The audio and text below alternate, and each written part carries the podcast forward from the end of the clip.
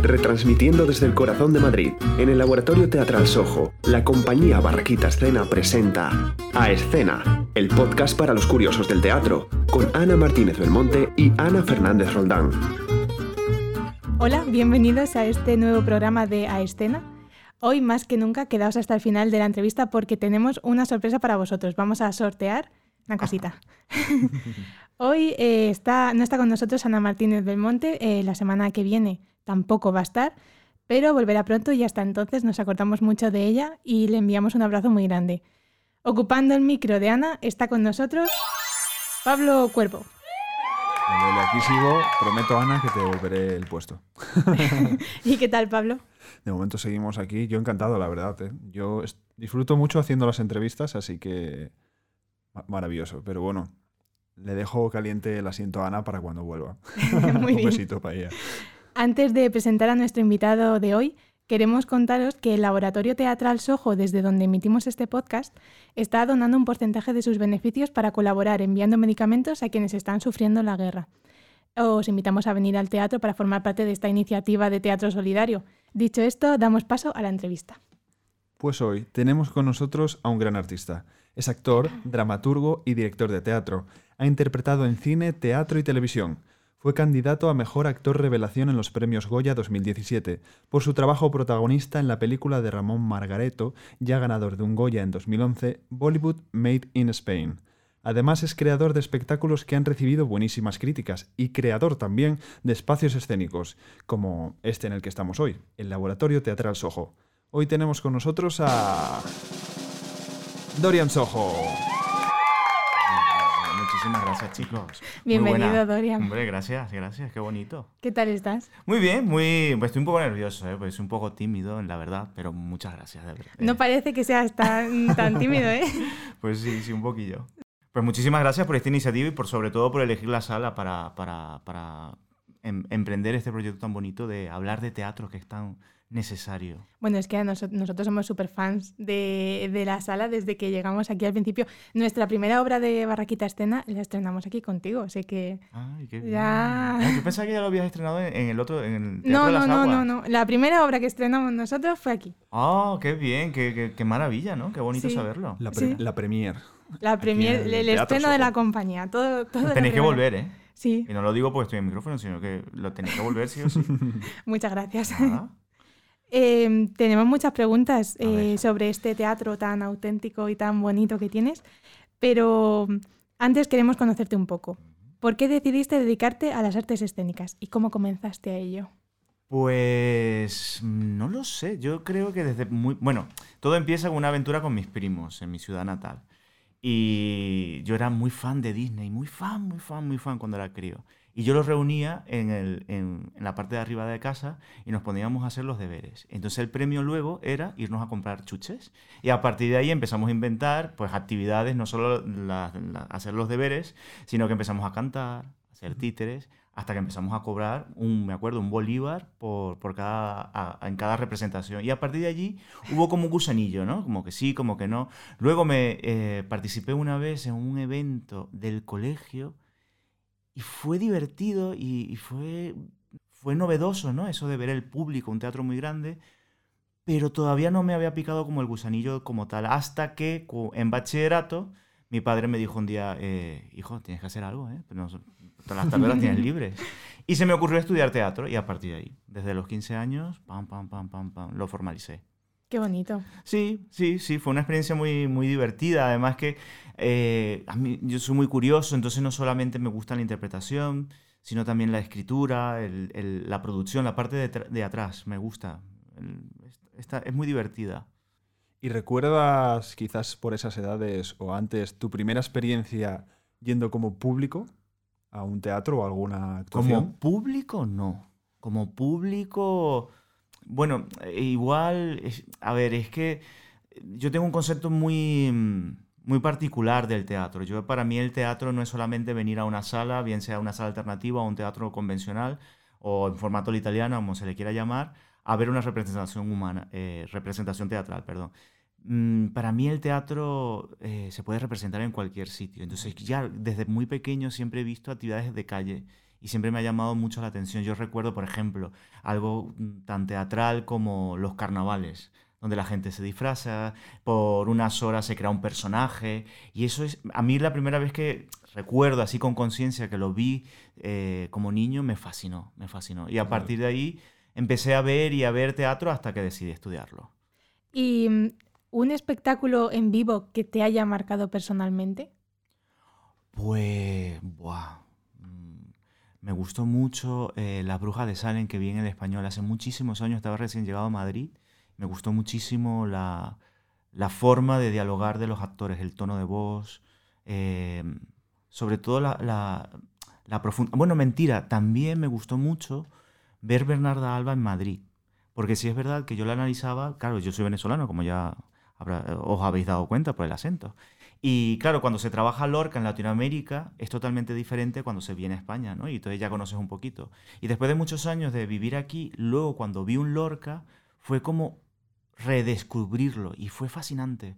Porque claro, ya conocías un poco la cultura, esta cosa, ya entendías un poco lo de la dictadura, la, depresión, la, represión hacia la mujer y todo eso, y, me fascinó, me sorprendió mucho. La vi, la vi donde, la vi donde, eh, creo que fue, que actuaba Ainhoa Tato, una actriz que trabajó conmigo, y si no recuerdo mal, fue en Teseo.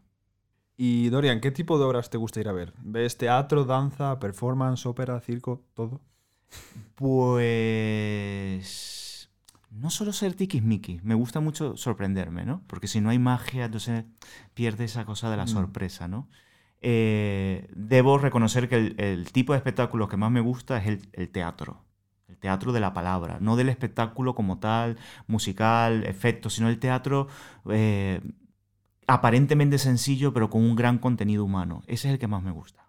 ¿Y alguna obra que te haya gustado que recomiendes a nuestros oyentes? Me pones una, una tesitura muy, muy grande porque soy el programador de la sala. Entonces, claro, si digo uno me matan. Pues... pues puede ser no de tu sala. Pues no de mi sala. ¿Sabes qué pasa? Que como con todo esto de la pandemia, También, eh, poco, poco he salido y hemos tenido que trabajar de lunes a domingo en la sala para podernos mantener. Entonces poco he visto. Eh, lo último que vi fue eh, El Brujo, que no lo conocía. Me pareció interesante la propuesta, no, no, no me lo esperaba y, me sorprendió gratamente. Y, y, otra que vi fue la de Loles León, que es otro tipo de espectáculo, bueno, que no está mal, me parece muy, muy valiente, ¿no? a, salir a escena con su edad y contar esa verdad, mentira de su vida, me pareció muy divertida, muy amena. Pero yo particularmente, como dije antes, me gusta más el teatro más, más recogido, más íntimo, ese donde te, te te conectas con el público, ¿no? Le coges de la mano y viajas con, los artistas y, te vas sorprendiendo a cada momento. A mí, por ejemplo, eh, debo decir que soy muy fan de, mm, de las tragicomedias, por esa, porque creo que la vida es un poco así, ¿no? Todo depende de la actitud como la sumas. Pero la, la, vida es así, entonces tú ves si la tomas como una tragedia o como una comedia. Y si la tomas como las dos cosas, pues maravilloso. Entonces soy fan un poco de las tragicomedias. Mm. Me, está, me estoy acordando de esta obra que hubo también aquí en, en Soho, de, mm, no me acuerdo cómo se llamaba, que, eran, eh, que era de improvisación, que hacían también cosas de improvisación em, y eran tres chicas. ¿Improlegos podría ser? No. No. no. De las parcas. Claro. Estas chicas era interesante porque era sociocultural, que, que es uno de los objetivos de este laboratorio. Y además rompía un poco ese prototipo de venir al teatro, me pago como una persona burguesa, veo a los cómicos, aplaudo y me voy. No, esto era, e, era, era bastante canalla, era... Ponían compromiso a la gente. De... Claro, y además hablaba de Madrid, ¿no? del sistema social de la ciudad, de cómo, cómo se estaba convirtiendo nuestra ciudad, que bueno, no sé si si lo habéis visto, pero por ejemplo ahora te vas por el centro y Madrid ha cambiado muchísimo en nada. Y que yo creo que no ha cambiado más por la pandemia, pero Madrid ahora de repente se está convirtiendo como en un parque mm, temático, ¿no? Que no está mal, a mí me parece interesante porque que Madrid pues, se convierta de hoteles cinco estrellas y me parece maravilloso. Pero sí es verdad que una de las cosas más bonitas de Madrid cuando yo llegué era eso tan, tan, tan particular que tenía esta ciudad de, a pesar de ser una ciudad capital y grande, era una ciudad donde tú te sentías como un pueblo y era maravilloso. Y te vamos a pedir que nos cuentes una anécdota que te haya sucedido a ti personalmente en un teatro, que no sea este si no quieres, en, un teatro en general. Pero buena o mala, porque ahí está el matiz. Puedes La que tú quieras. o una- si La que más te guste. una de cada. Sí, nosotros por cotillar, maravilloso. Pues, Una muy buena, fue hace muchos años. Me tocó hacer de un personaje, eh, muy, un personaje de estos muy chungos, muy chungos, muy chungos, muy chungos. Y, y claro, hi- hicimos la representación y tal. Y yo suelo ser, como parezca que no, suelo ser muy tímido, ¿no? Y después de las funciones, yo suelo como irme, como quien dice a la francesa. Yo, pum, pum, pum, y me voy. Pero ese día, porque era, estaban unos amigos, me quedé y lo bonito era cuando la gente preguntaba, oh, es la obra... Y es el chico, estábamos reunidos todos, y el chico este que hacía, ¿quién es? ¿Quién es? Y me encantó pues que no me reconocieran porque entendí que el trabajo interpretativo lo había logrado, era romper eh, esa cosa de mostrarme yo como artista, sino darle vida a ese personaje que no existía, un personaje mm, inanimado y que la gente se lo haya creído. Me pareció sí. fascinante. Hasta el punto de que no te reconocían. No, no, no. Claro, y mis amigos que sí sabían que era yo, pues, se, se reían a mi alrededor y, y- y me fascinó. Eso fue una experiencia muy bonita. ¿Y de, ¿Y de las malas? Bueno. Esto fue otra vez en un teatro. Que, bueno, cuando estás estudiando teatro, eh, pruebas cosas, ¿no? Y me acuerdo que yo hacía un papel de transvesti. Y era, un- era una obra muy dura porque hablaba de, de esta cosa de llevarse a los, de captar a jóvenes en discotecas para engañarles y luego que hicieran de mula. Tuve la época, bueno, eso fue en los 90, bueno, es un tema muy duro. Pero claro, el personaje del travesti era muy divertido, muy divertido. Y yo por coña, esto no se debe hacer, por favor, no lo hagáis nunca. Yo por coña, pues estábamos, yo qué sé, era la última muestra, se me ocurrió tomarme una botellita de vodka. Cogí un pedo, un pedo que me duró hasta el día siguiente, pero ya ves, todo psicológico, todo me lo bebí porque en plan de coña y, y bueno, Y te, te duró y te bueno, me duró. duró un dolor de cabeza el día siguiente como si me hubiese ido de fiesta tres días seguidos. ¿Y qué son para ti los teatros?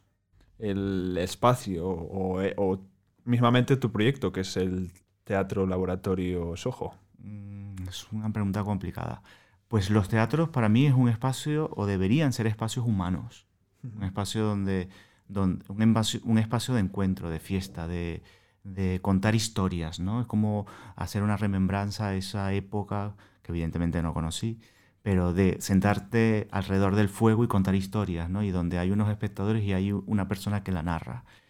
Por eso, en este espacio en particular, en Soho, hay que tomar en cuenta que Soho crece gracias al burdel a escena, que era un burdel que yo recuperé en Lavapiés y era muy divertido, era muy particular porque era un burdel que nosotros limpiamos muy bien y lo recuperamos para hacer teatro. Pero las características físicas del espacio eran muy particular. La gente entraba a un hall de 20, 18 personas y luego pasaba a las habitaciones. Fue como un experimento escénico. Y, el hecho de que la gente eh, viviera el teatro en primera persona y además que el espacio fuera totalmente la escenografía, porque todas las obras iban escritas para ese espacio, fue mm, una experiencia maravillosa. Durante 6, 7 años estuvimos pues creando allí y gracias a que nos fue muy bien decidimos abrir este espacio un poco más grande y en esta habitación donde estamos ahora, eh, eh, la idea era convertirlo en una de las habitaciones de estos personajes. No hacíamos apología a la prostitución, ni mucho menos hacíamos coña sobre ese mundo tan oscuro y sobre todo tan duro para las personas que lo sufren.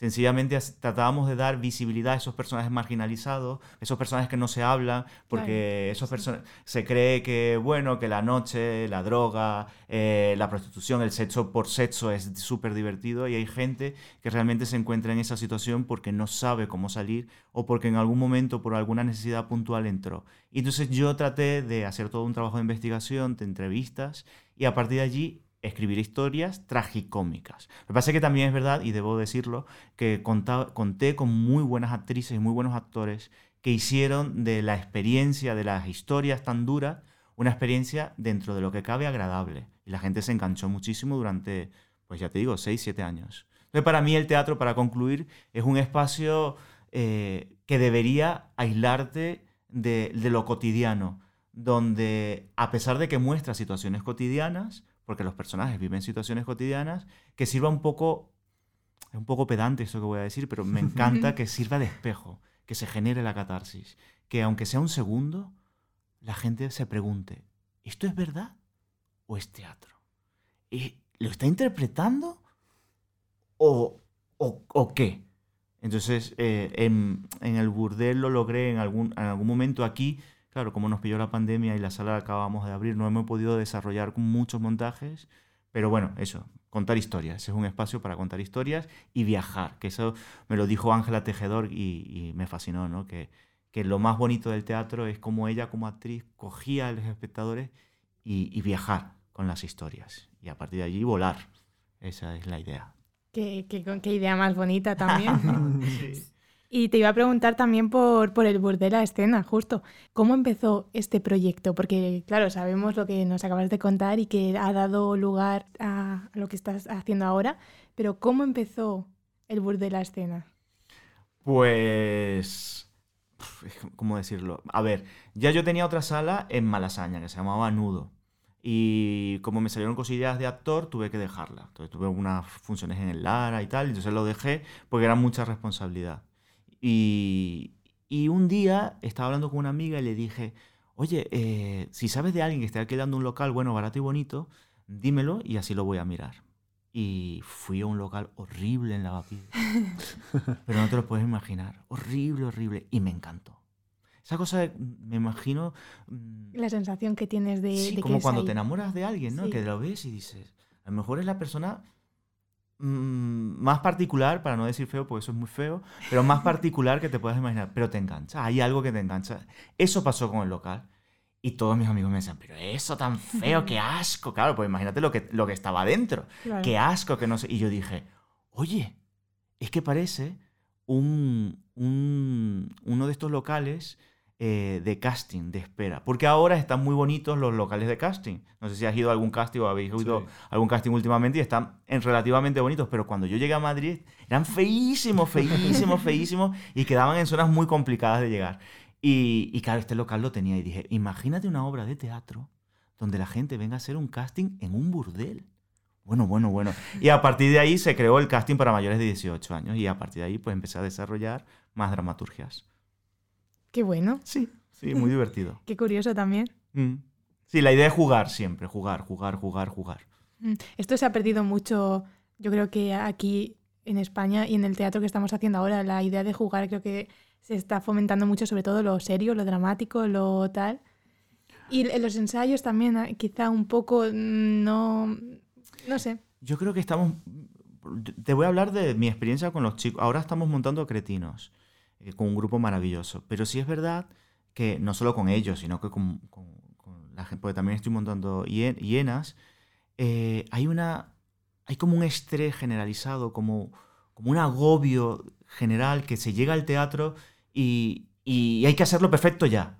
Como que no se entiende que todo tiene un proceso, que no puedes interpretar bien si no construyes las bases de la emoción, porque si no, entonces es totalmente efímero, carente de contenido, entonces el personaje no va a tener peso en la mirada, no va a tener peso en su voz, en su... eh, ¿De qué sirve decirte que tienes que trasladarte a coger el vaso si no sabes para qué coges el vaso? ¿Y qué, y qué acción dramática va a generar en la escena? Porque, no sé, como, como que estamos en, en un- en una era como muy, muy estresada y también un poco, no sé si, si influye en las redes sociales, pero muy superficial, donde Sí. vamos por la forma y da miedo, da mucho miedo meterse en los contenidos. Entonces, yo creo en, en, el caso de lo que has dicho de lo dramático, sí, hay mucho drama ahora, me está llegando mucho drama como contenido, pero porque yo creo que la gente tiene cosas ahí muy, muy... También es verdad que eh, ahora, por lo menos en programación, tengo muchos temas sobre la mujer y lamentablemente hablan sobre situaciones muy duras, muy duras. Y no sé si es porque ahora que por fin hay voz para, para poderlo contar, eh, se, está, se está llevando a ello, pero sí he hecho en falta un poco de, no de comedia para reírnos, jajaja, sino un, un- un poco de relajarnos. Sí, Vamos, a, vamos a disfrutarlo y, y no todo es tan malo. Sí. Porque si entonces no existirá la raza, o sea, no existirán las mujeres. O sea, no todo está mal. Sí es verdad que ha habido cosas terribles y estamos totalmente en contra, pero hay otras vivencias, ¿no? Por ejemplo, a mí me encantaría ver una obra de teatro que hablara de la madre, ¿no? El, el hecho de... El, el, la, diferencia, la gran diferencia entre un hombre y una mujer es ser madre. ¿Qué significa? O sea, a mí me encantaría que una... Porque yo puedo suponer, ¿no? Que es lo que ha pasado siempre con la dramaturgia, que cuando los grandes dramaturgos normalmente son hombres que hablan de mujeres y siempre es de la parte externa. Claro. Pueden tener una, una, una cierta empatía o, o, o, o, mm, intuición de cómo es por dentro, pero nada mejor que una propia mujer contándote eso de sentir un ser dentro de ti, como e, el ser madre me parece maravilloso. La regla me parece un tema muy tabú, pero que debería hablarse. ¿Qué es tener la regla? Porque siempre, bueno, es que siempre se cataloga como algo negativo, ¿no? Pero ¿qué, es, qué, qué significa eso para una mujer? Se puede contar con buen humor. No sé, hay, hay, muchísimos temas que creo que poco a poco se deberían ir desarrollando. Sí, yo creo que se irán desarrollando. Yo creo que sí también. Ya, Sí. ya se está hablando, Yo ¿eh? creo que cuando también pase esta ola de estrés y de. También porque hemos pasado unos años un poco. Complejos. Sí. Hay cosas, ¿eh? hay Sí. cosas. Lo bueno de Madrid es que tiene, yo creo que tiene 300 y algo de espectáculos eh, a diario, o, o por lo menos los fines de semana. Tiene muchísimos espectáculos porque no solamente eh, hay que quedarse con los teatros grandes o las salas alternativas. En los barrios sus- hay, una, hay, un, hay un movimiento muy interesante cultural. En barrios como Carabanchel hay, hay, un, hay un surgimiento de la cultura que también es importante que la gente vaya a visitar. Totalmente. Y en general, ¿cómo es el día a día en, en- para ti en este teatro? Pues, ¿cómo es mi día a día? Estresante. Pero no por venir aquí. Me explico. Es estresante, sobre todo estos últimos años, y, y lamento que sea todo tan, tan quejarnos, ¿ves? Pero yo creo que es por eso que, que hay Sí. esa energía. Pero bueno, es lo que nos queda realmente, quejarnos, porque llevamos una tanda que vamos guapos. Claro, A ver si pero- nos relajamos ya un poquito, planeta Tierra, por favor. Mira, el que está jugando el Jumanji ese, que ya, Sí. por favor, cierre el juego y nos deje tranquilos. Que, mm, claro, ahora ha sido todo como muy complejo porque cuando yo empecé con, con la sala, antes de abrirla, pues yo me hice un máster de teatro, me hice toda una planificación empresarial que para un artista eso es eh, física pura, química pura, eso es como, Sí.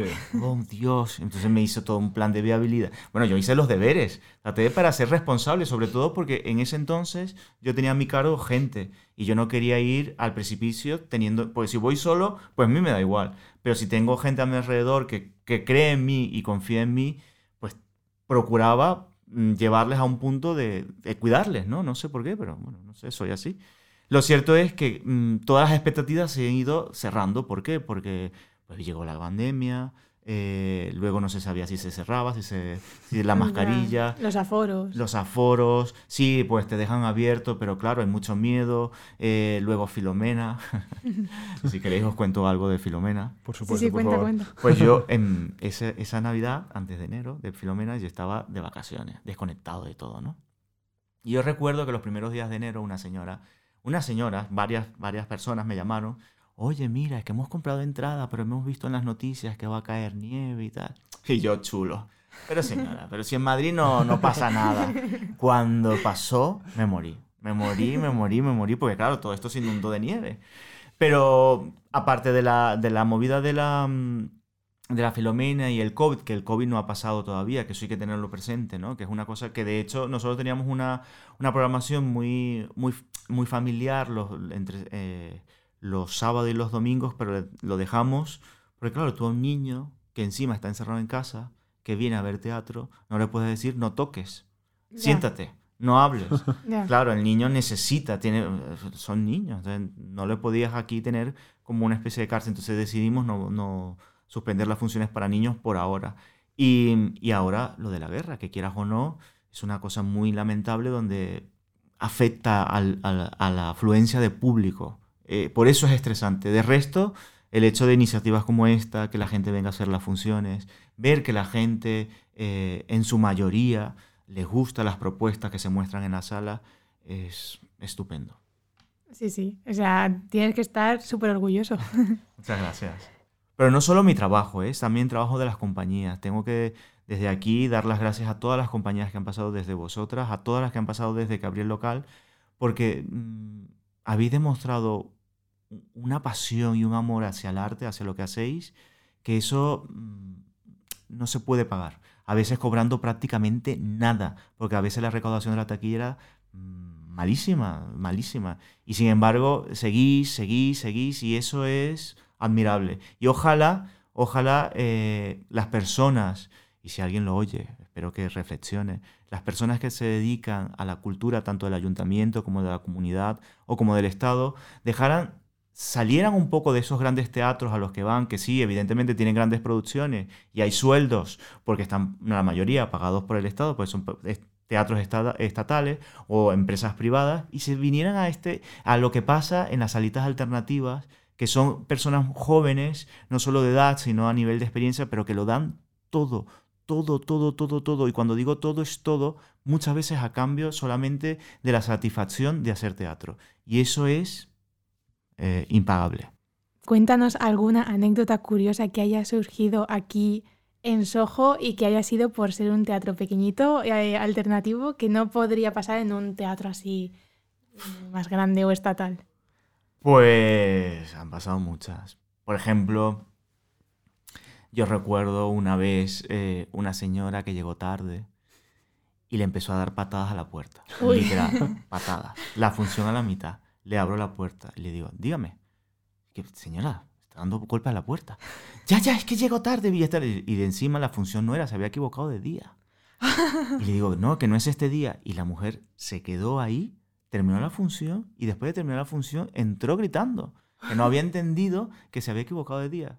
Pues al día siguiente vino. Y me dijo, hola, soy yo la de la puerta. Y bueno, bueno, bueno.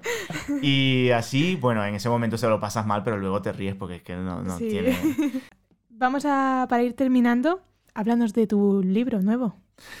Bueno, qué maravilla esto. Esto fue un regalo que me, que me hizo Ángel Jiménez de la editorial Eride Editores y me lo presentó Jesús Imarro y vino a ver la sala Estuvimos hablando, le comenté, comentábamos hablando y le comenté que escribía teatro y me dijo, pásame los textos. Y le pasé un montón de textos eh, y le gustó este en particular que se llama Hienas, que es una obra de teatro.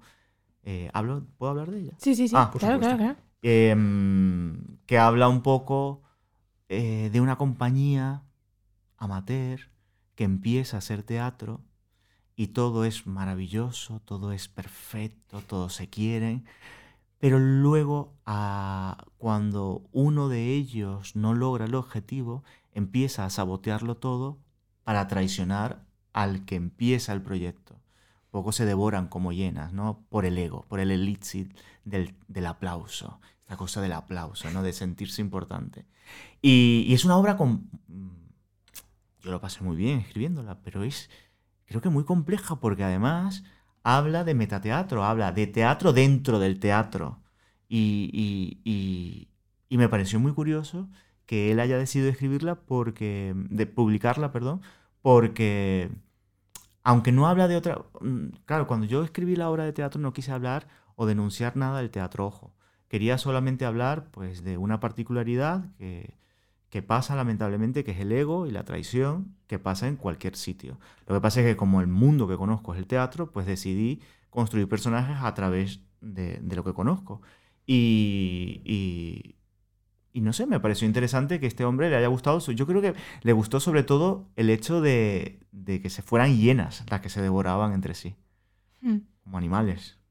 Sí, espero que no esté basada en nuestra compañía. No, no, no. No, realmente, si hay algo parecido, que claro, como, como todo, ¿no? Todo lo que se escribe tiene algo, quizás serían experiencias propias. Más, más que de otra de cosas que hayas visto. Sí, de cosas que a lo mejor me han pasado. Claro, en esta obra eh, no hay buenos ni malos. Hay seres humanos que están buscándose un punto o están en un norte y que en un momento determinado hacen acciones malas porque son incapaces de empatizar y de entender al otro. ¿Por qué? Porque son narcisistas y que se creen el centro del mundo. Para ellos mm, son perfectos, son las víctimas. O claro, eh, una persona así evidentemente lo que irradia es negatividad Claro. y problemas. O sea que la obra lo tiene todo. Además, eh, mm, juega un poco con esa cosa de el confundir el poder que tiene el director, ¿no? O la directora, si fuera en el caso, mm, que muchas veces se confunde con el, el- el deseo de poseerle. Eh, lo interesante de la obra es cómo estos, porque son tres, como dos de ellos se devoran a este director y el director al mismo tiempo se lo está devorando a ellos. Que la presentación es el- el- la semana que viene, el martes, ¿no? Martes 15 sale la... Hombre, estáis, invi- estáis invitados todos en la calle en Pronseda 5, Metro Ríos Rosas. Sería un privilegio que podáis venir, a vosotros también. Gracias. Eh, Muchas a gracias. vosotros. Eh, bueno, aquí, apoyar la cultura, es mi primer libro, así que estoy muy emocionado. Estoy como, vamos, no sé, la primera vez siempre emociona. Sí, Pues sí, la sí, verdad. sí, sí. Pues ya sabéis, dejarlo apuntado, ¿eh? y bueno, para ir terminando con las preguntas, si no hubieras sido artista o haber tenido este teatro, ¿a qué te hubieras dedicado? Pues mira, cuando era pequeño me gustaba mucho eh, ser veterinario. Más que porque me gustaran los animales, porque me gustaba... eh, siempre me ha parecido muy curioso su, manera de interactuar, ¿no? De, su- siempre me ha parecido... Bueno, a lo mejor cuando era pequeño no tanto tenía conciencia, pero siempre me ha parecido muy interesante el hecho de cómo ellos equilibran, cómo viven salvajemente y se mantienen equilibrados en la naturaleza y solo se estropean si entramos nosotros. Eso me ha parecido Mm. muy interesante. Luego quise ser arquitecto, luego quise ser policía. Entonces, mm, ahora mismo no sabría qué, qué podría hacer.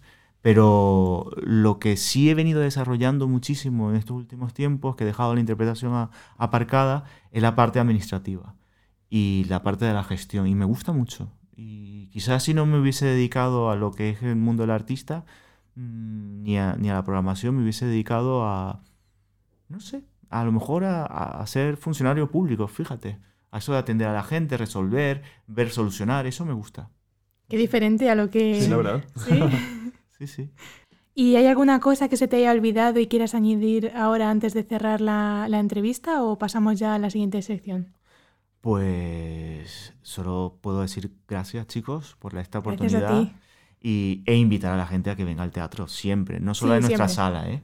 Sí, sino en muchas salas y en muchos teatros de, de Madrid. Madrid, a veces no nos damos cuenta de lo que tenemos, pero Madrid es una ciudad fascinante que no duerme, que a pesar de una pandemia, que el mundo se cerró, Madrid es una ciudad viva, latente, que tiene la capacidad de ofrecer cultura donde sea. Así que invito a todos y a todas a que cotilléis, a que miréis y que sobre todo asistís. Sobre todo, por fa- pero sí, por favor, sed puntuales, no darle golpe a la, A la puerta, y entender que si llegáis tarde, no es que no le dejamos entrar, no porque no queramos que entre, sino que hay un proceso humano en escena donde que no se puede interrumpir. Sí, despistan a los actores y, y no, no puede ser. Claro que sí.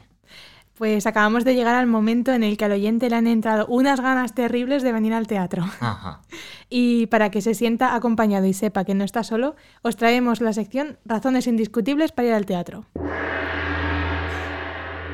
Pues hoy Álvaro nos ha hecho llegar su razón indiscutible para ir al teatro. Álvaro nos has dicho que las personas siempre buscan nuevas experiencias y si no has ido nunca al teatro, será una experiencia única. Estamos muy de acuerdo con Álvaro. Y le agradecemos que nos haya escrito y le mandamos un abrazo muy grande desde aquí. Y bueno, Dorian, ¿nos podrías decir ahora claramente una razón por la que venir al teatro? Una Sí, razón Tu indiscutible. razón para ir al Tu teatro. razón propia. Pues el, el hecho de venir o de asistir al teatro, a la danza, al circo, es conectar siempre con la parte humana. Dejar un poco las redes sociales, la televisión, que no está mal, ni el cine, sino ver a gente en vivo creando. Eso, eso es maravilloso. Mm, Ese viaje que, como dices tú, sin- como dijo Álvaro, ¿no? Sí. que Sí. si no has ido nunca, la primera vez es fascinante. Bueno, eh, en, en teoría, si la obra es buena, es fascinante. Y si no, también porque el hecho de ver a alguien en vivo que, que está haciendo una representación humana, mínimo te ríes, mínimo. Sí. Y para finalizar, vamos a recordar el nuevo libro de Dorian, Llenas, que se encuentra disponible en librerías y además estáis a tiempo de ir a la presentación del libro el día 15 de marzo a las 7 en la librería de la calle Espronceda número 5. Que ya nos ha invitado hasta el autor, así que tenéis que venir y Veniros, veniros tenemos todos, que venir todos. Todas. Exactamente. Y ahora sí que sí, queremos anunciar la sorpresa de hoy. Vamos a sortear un ejemplar del libro de Dorian. Bueno, bueno, bueno, qué maravilla. Pues nada, para participar en el sorteo solo tenéis que seguirnos en Instagram a la cuenta arroba barraquita a escena y comentar en la imagen de la entrevista de Dorian, etiquetando a un amigo y contándonos dónde, cómo o cuándo vais a leer el libro. Y no vamos a seleccionar al ganador al azar, sino que vamos a elegir el comentario que más nos llame la atención. Así que eh, podéis ser todo lo originales que queráis. Hombre, y el, mucha suerte. el tema es interesante. Habla de hienas, o sea que, uf, Claro, ahí, claro. ahí hay mucho tema. Ahí hay tenéis mucho tenéis tema, para sí. exprimir ahí. Así que, queridos oyentes, podéis ir a ver a Dorian Sojo en sus películas, en sus obras y en el Laboratorio Teatral Sojo, que tiene talleres de teatro y una cartelera buenísima esperando a que vengáis de público. Y como siempre, os pedimos que nos comentéis, deis me gusta y que compartáis este podcast con quien le vaya a interesar, porque a nosotras nos ayuda un montón. El Instagram de Dorian es Soho Lab Teatral y Dorian Soho. Sí, y si queréis seguirnos a nosotros en redes sociales, somos Barraquita a Escena. Eh, tenemos la web barraquitaescena.es con más información sobre nosotras o por si os queréis poner en contacto. Y nos despedimos desde el Laboratorio Teatral Sojo. Esto ha sido A Escena. Gracias por escucharnos y recuerda que, aunque la mona se vista de seda, espera el próximo domingo. Sed felices.